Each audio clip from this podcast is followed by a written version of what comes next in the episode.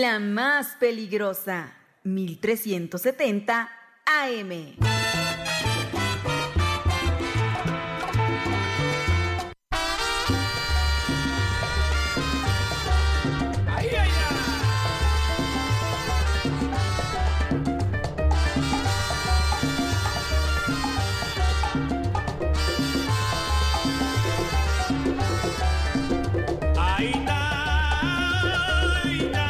Señora linda, señora bonita, ya son las 12 con 27 minutos, es el mediodía.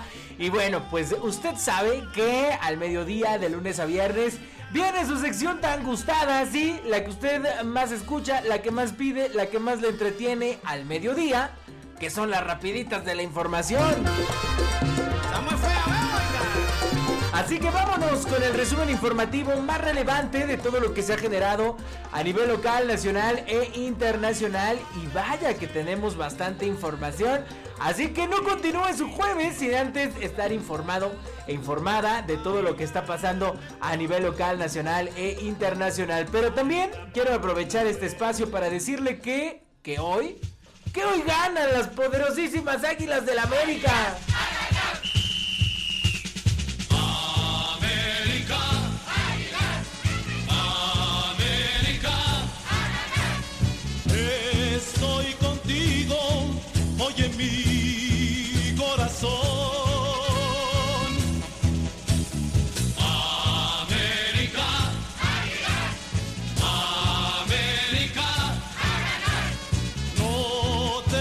Así como lo escucha, el día de hoy, bueno, en esta noche se jugará el primer partido de la gran final del fútbol mexicano entre los Tigres de la Universidad Autónoma de Nuevo León y el Club América, el glorioso Club América. Así que la rapidita las vamos a arrancar con la previa de la gran final. Tigres América. es el canto del que viene Recuerde que el partido inicia en punto de las 9 de la noche, tiempo del centro de México, o las 21 horas, como usted le gusta llamar, 9 de la noche, 21 horas, arranca la gran final del fútbol mexicano. ¿En dónde lo puede ver? Bueno, yo le cuento que va en televisión abierta y va a tener usted una gran, gran, gran oferta para poder ver la final del fútbol mexicano, el partido de ida. Lo puede usted ver por TUDN en Televisa, televisión abierta por Canal 5 y también lo puede ver usted por TV Azteca a través del Canal 7. En Televisa ya saben que lo va a narrar Andrés Vaca, estarán de analistas Ricardo Antonio Lavolpe, Ricardo Peláez, André Marín y David Faitelson, equipazo. Y en TV Azteca, pues ya sabe, el roster de lujo, dirigidos nada más y nada menos que por el gran André Marín, por André Marín, no, por Cristian Martinoli, por Luis García, por el Warrior y por Don David Medrano Félix. Así que tiene usted por dónde, por dónde escoger. Si le gusta más lo de Andrés Vaca, David Faitelson y André Marín, o le gusta más lo de Cristian Martinoli, Luis García, el Warrior y David Medrano. Así que, bueno, pues eh, tiene usted bastante, bastante diversidad para que pueda usted ver la gran final del fútbol mexicano. Así que vámonos a la previa. Estrellas verás.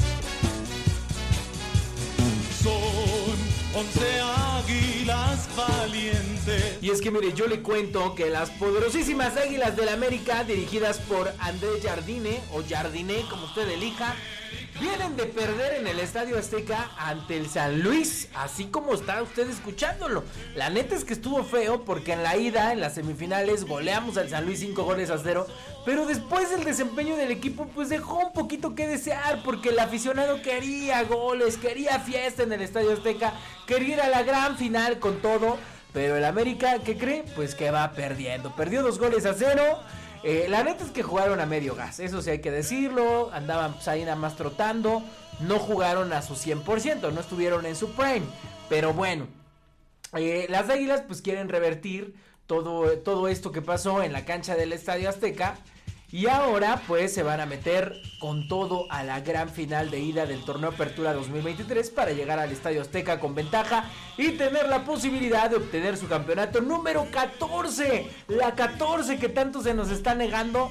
Bueno, pues probablemente caiga. No, no creo que probablemente. Va a caer este fin de semana porque el América está a 180 minutos de coronarse campeón del fútbol mexicano de la primera división. Pero no va a ser fácil, ya la neta, hablando en serio.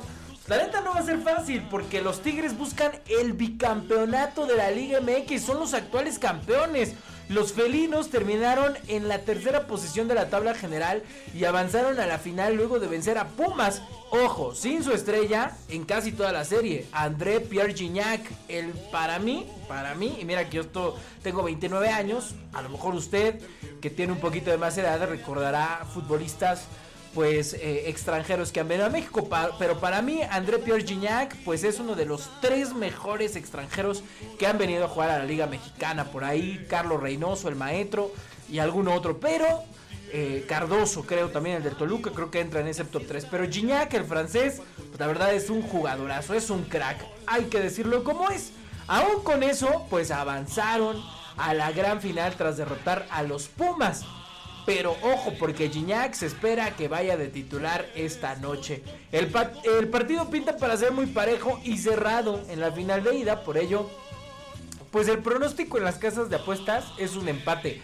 Aunque yo creo que el América se va a venir con ventaja de la mínima, pero se va a venir con ventaja para este cerrar esta serie en el Estadio Azteca y coronarse campeón. Pero bueno, haga sus apuestas. ¿Cómo cree que vaya a quedar la final en el partido de ida? Lo que sí es que mire, yo le digo, siéntese a ver el partido porque va a ser un gran espectáculo. Son equipos que van a la ofensiva, que van para adelante, que tienen jugadores muy rápidos, muy habilidosos.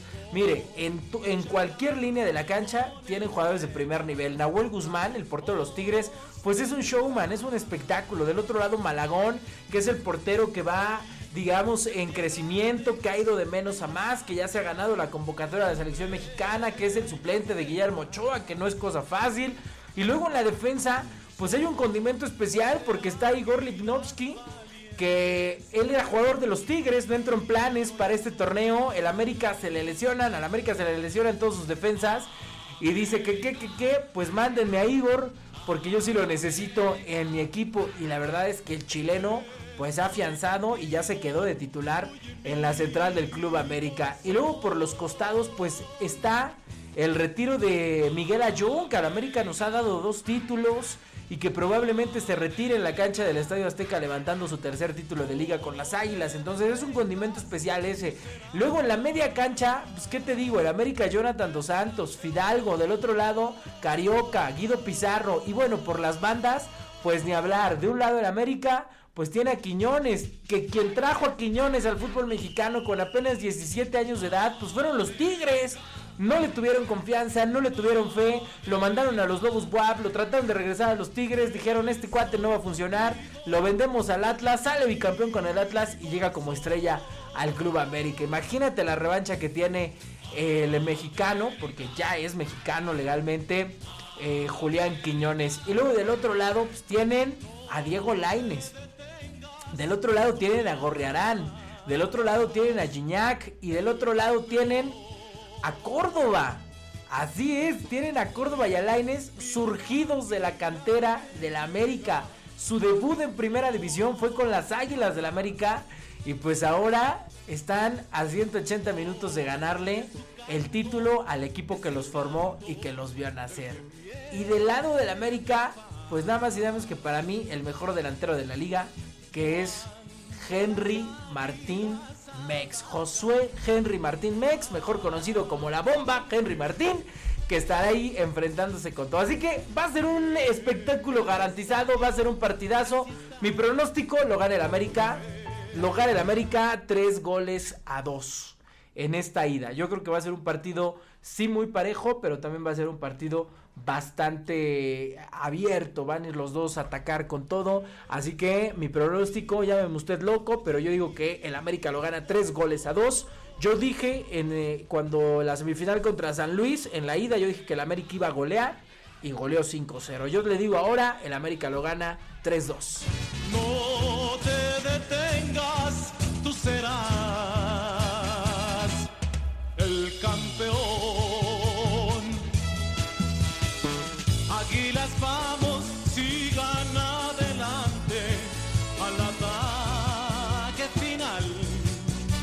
Bueno, pues ahí está todo listo para ver la final del fútbol mexicano. Recuerde hoy a las 9 de la noche por TV Azteca, Azteca 7 o en Canal 5 en Televisa. Tiene usted una gran oferta para poder ver el partido. Métela a las apuestas, métela al momio. La neta es que es un partido cerrado. Esta sí vale apuesta. Yo voy con el América, le repito, mi pronóstico 3 a 2 para el club más grande de este país. Ahora sí, vámonos a las noticias.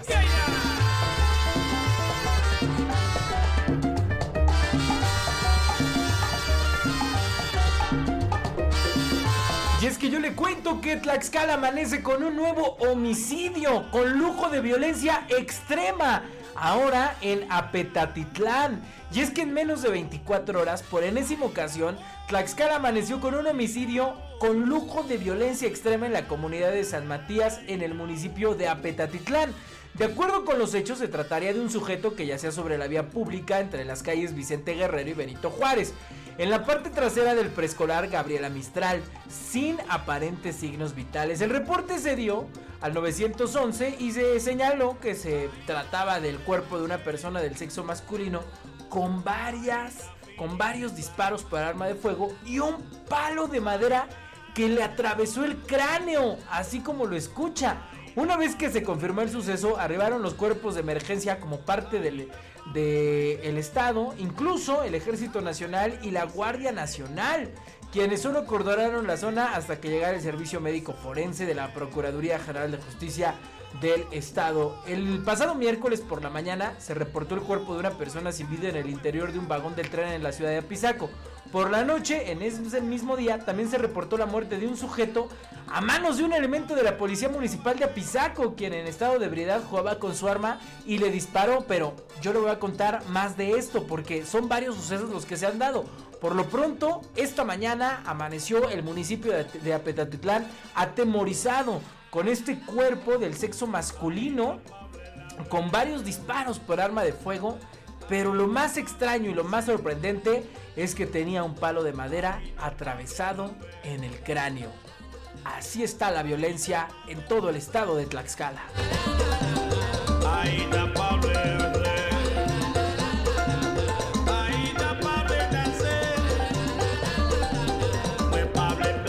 ¿Qué hace la policía? ¿Qué hace la policía en los municipios?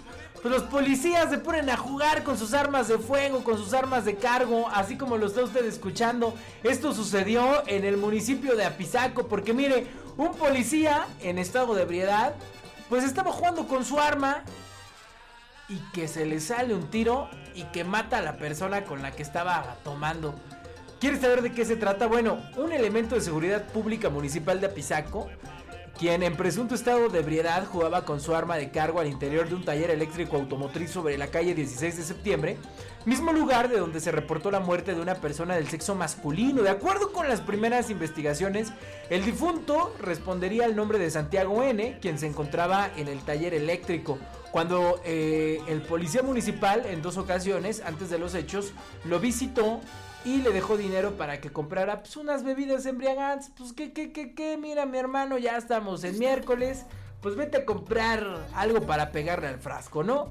Tras los hechos, el mismo elemento de seguridad pública que supuestamente realizaba tareas de vigilancia en motocicleta, llamó vía telefónica al dueño del negocio de nombre Humberto, quien salió del local por un trabajo y al conocer los hechos regresó de inmediato, pues se habló de disparos por arma de fuego, pero el cuerpo de Laura Oxiso ya estaba sobre el piso muerto.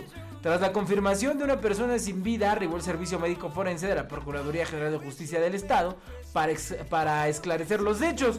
Con este reporte al 911 que opera el gobierno morenista, pues ya suman dos decesos en menos de 24 horas. El que te decía eh, de esta persona que murió porque se le salió un disparo eh, a un policía que estaba jugando con su arma y estaban tomando y el de una persona al interior de un vagón del tren.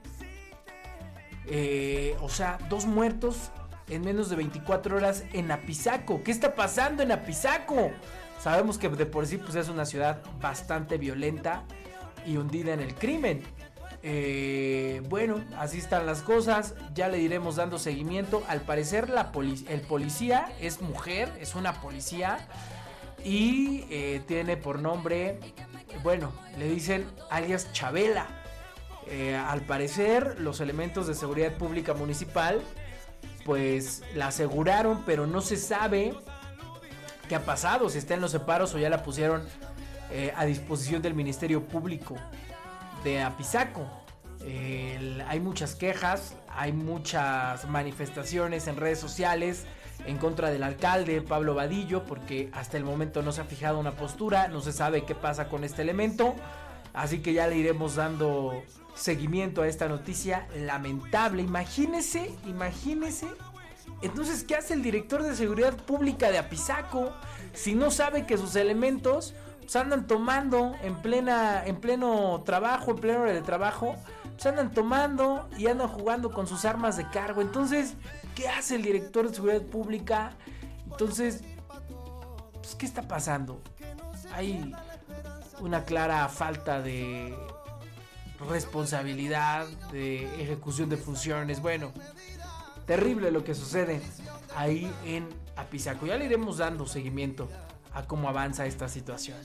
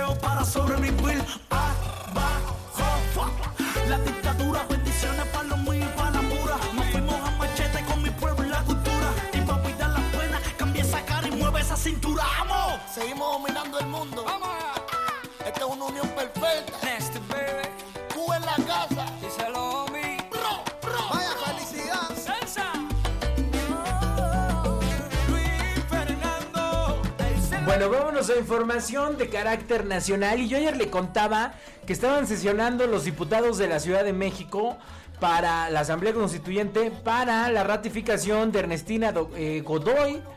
Pero ¿qué creen que no se pudo llevar a cabo? Tampoco será este jueves.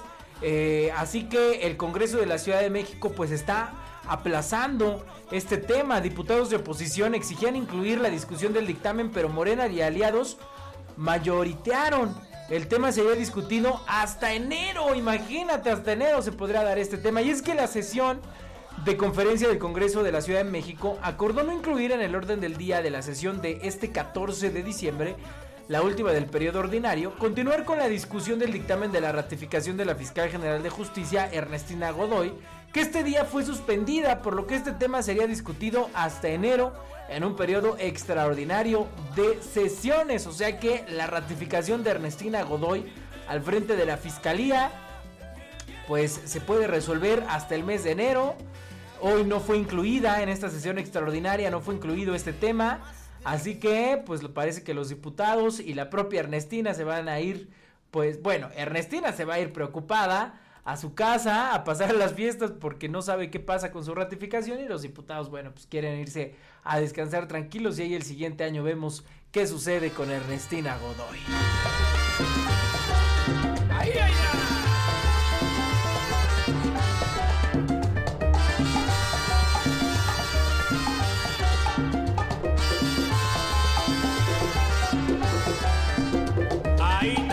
más noticias de carácter nacional, este jueves la ministra presidenta de la Corte ha ofrecido su primer informe anual de labores. La ministra Piña dijo, sepan los trabajadores del Poder Judicial que sus derechos laborales serán garantizados.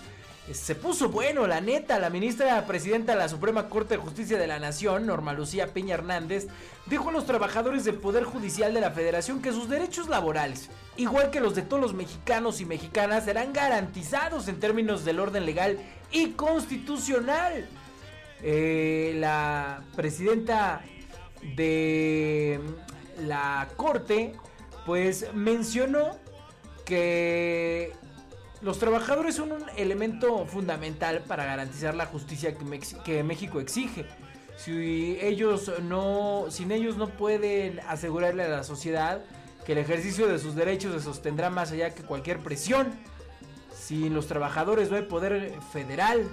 Lo sabemos, lo valoramos enormemente, estamos conscientes y orgullosos de su compromiso y su responsabilidad, comentó la ministra presidenta Piña durante su primer informe anual de labores. Cabe recalcar que el presidente Andrés Manuel López Obrador, obviamente, pues no se presentó a este informe, obviamente, valga la redundancia, fue invitado, pero pues no acudió. Recordemos toda esta bronca que trae contra la ministra eh, Piña, quien pues ha rendido en esta mañana su primer informe de actividades al frente de la presidencia de la Suprema Corte de Justicia de la Nación. Vámonos a más información.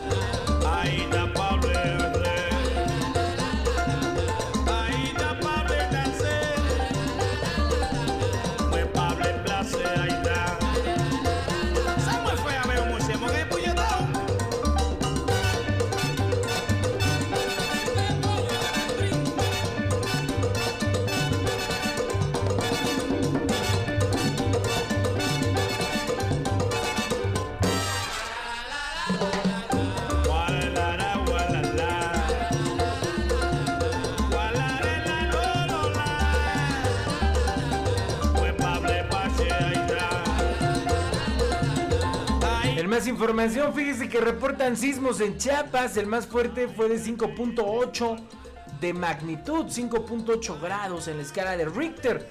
Protección Civil de Chiapas informó que activó protocolo de monitoreo por diferentes regiones, así que hay que estar muy atentos porque ha temblado en Chiapas 5.8, no es un sismo leve, sino que es un sismo que sí puede ser perceptible. Así que yo le recomiendo que hay que tomar precauciones. Recuerde que nuestro país, bueno, tenemos de sobre ejemplos de cuando tiembla. Digo, no es para reírse ni nada, pero sí es un tema que hay que estar en constante alerta.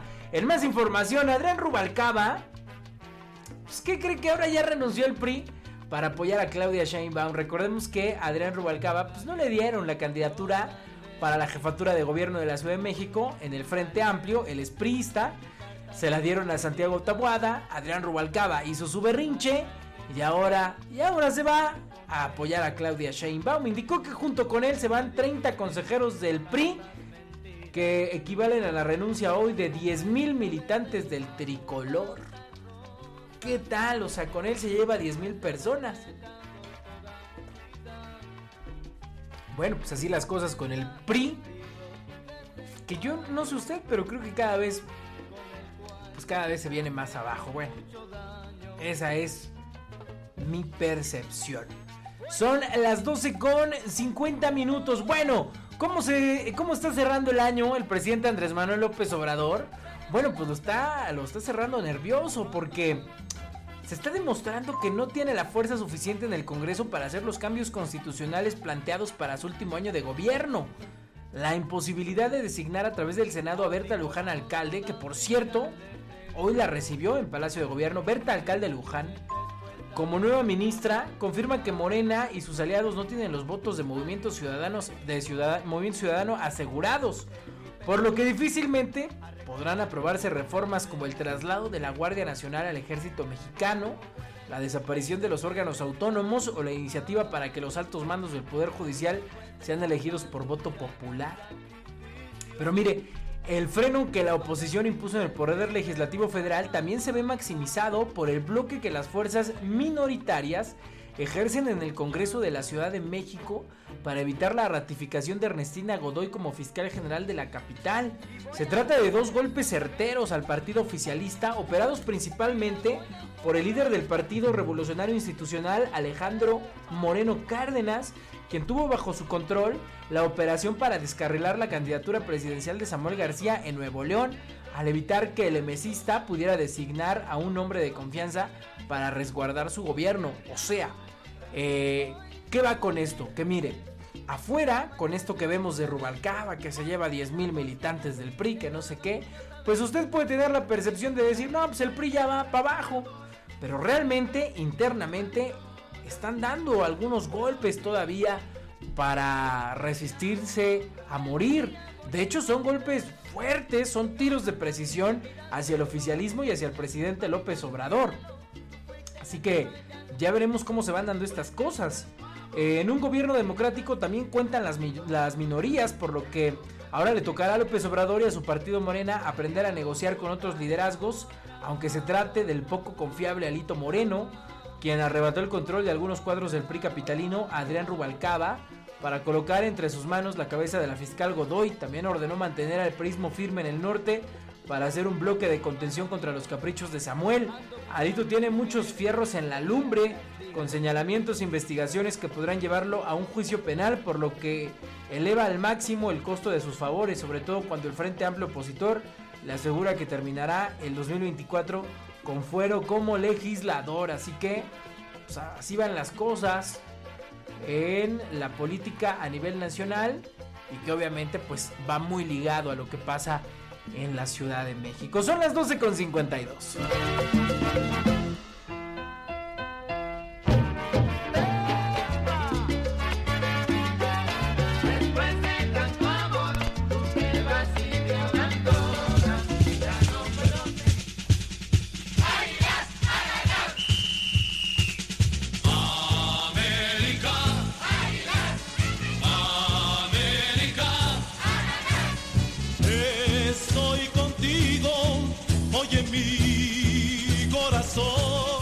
12 con 53 minutos. Ahí están las rapiditas de la información a través del 1370 de AM y www.peligrosa.mx. Recuerde que también nos puede usted escuchar en cualquier plataforma digital de música porque ya tenemos nuestro podcast, este que usted escucha que se llama Las Rapiditas de la Información. Ahora lo puede usted escuchar en Spotify, Amazon Music, en cualquiera que usted prefiera cualquier plataforma que tenga descargada en su computadora, en su celular. Bueno, pues ahí le ponen en el buscador las rapiditas de la información y ahí puede usted escuchar completamente todo el podcast de esta sección de noticias con un toque de sabor que le traigo yo. Eh, así que, bueno, pues nos puede usted escuchar en cualquier momento del día. La voz que escucha, la de Christopher y mi marcador para hoy. 3 a 2 gana el América. 3 a 2 gana el glorioso Club América. Estoy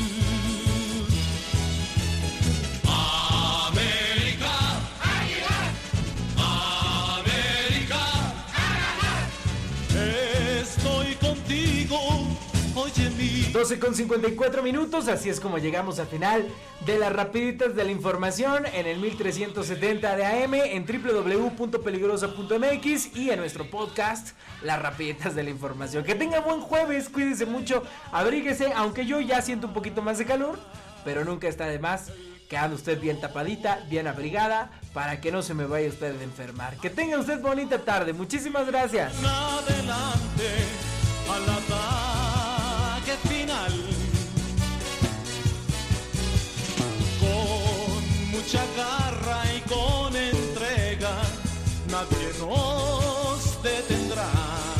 La más peligrosa, 1370 AM.